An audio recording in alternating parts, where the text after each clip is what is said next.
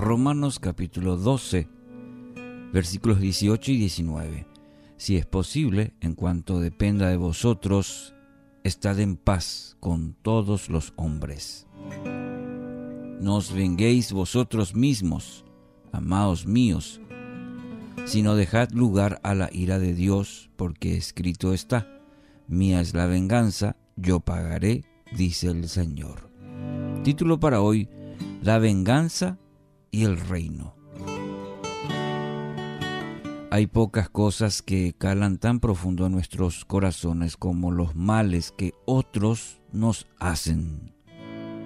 Es más fácil aceptar las dificultades económicas, la falta de trabajo o inclusive la enfermedad cuando otras personas nos traicionan. Nos sentimos tan dolidos en lo más íntimo de nuestro ser. Cuesta superar el mal momento y se vuelve todo un desafío. En el texto de hoy el apóstol Pablo nos da orientación con respecto a este tema. Primeramente, nos recuerda que la paz debe ser una de las características de los que andan en Cristo, porque siguen a un Dios de paz.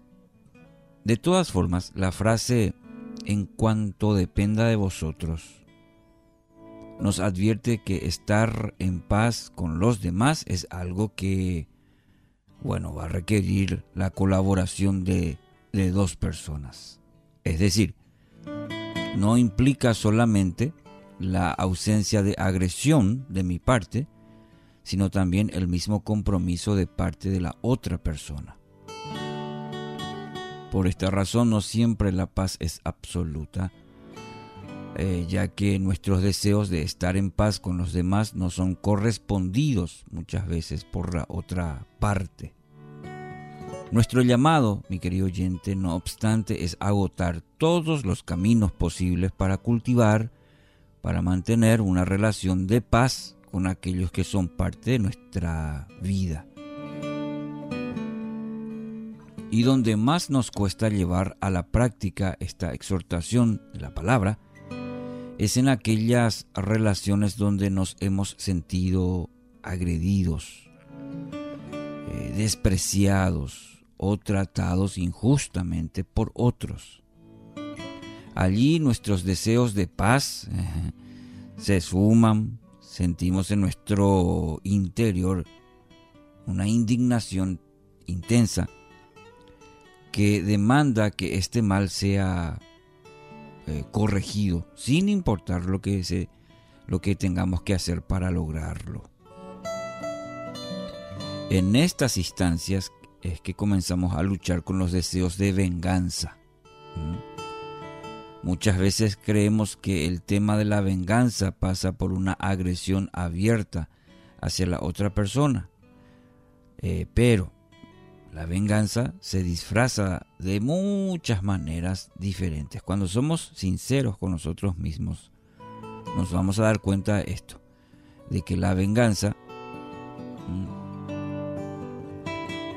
eh, ese deseo de venganza del mal tiene ese sentimiento es tan fuerte que muchas veces se disfraza de muchas maneras mm, en nuestro interior nos basta con saber que la venganza busca que la otra persona pase un mal momento, similar o peor, mejor si es peor al que hemos vivido nosotros, ¿verdad? Ah, nos pasa a todos. Esto puede incluir cosas tan sutiles como simplemente desear que al otro le vaya mal en la vida, o quizás humillarlo públicamente. La venganza es en última instancia un sentimiento que se aloja en nuestros corazones, sutilmente, en lo más a veces profundo. El acto puntual de venganza no es más que una manifestación de ese espíritu amargado que reside dentro nuestro. Reflexionen nomás.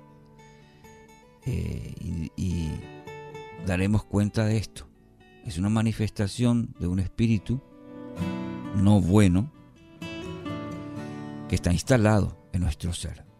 Y Pablo llama, en el texto de hoy nos llama, nos exhorta a entregar esto en manos de Dios. Esto es sabio, mi querido oyente, es muy sabio. No solamente porque Dios es el que defiende la causa de sus, hijos, de sus hijos, como dice el texto, sino también porque es quien juzga correctamente eh, todos los elementos de una situación y discierne el mejor camino a seguir, el camino correcto. Cuando dejamos las cosas en sus manos, estamos afirmando que Él sabe bien qué es lo que necesitamos y no hará otra cosa que lo mejor para nosotros. ¿Está pasando por una situación de injusticia? ¿Se da cuenta usted en lo íntimo que hay un deseo de venganza en, su, en, su, en lo profundo de su corazón? Deje eso en manos de Dios. Él sabe bien qué es lo que usted necesita y actuará con lo mejor para usted. La palabra lo llama, lo exhorta, lo alienta a entregar todo eso en manos de Dios. Mire lo que dice 1 Pedro 2, 21 y al 23. Porque también Cristo padeció por nosotros, dejándonos ejemplo para que sigáis sus pisadas cuando le maldecían, no respondía con maldición. Cuando padecía, no, no amenazaba, sino que encomendaba la causa al que juzga justamente.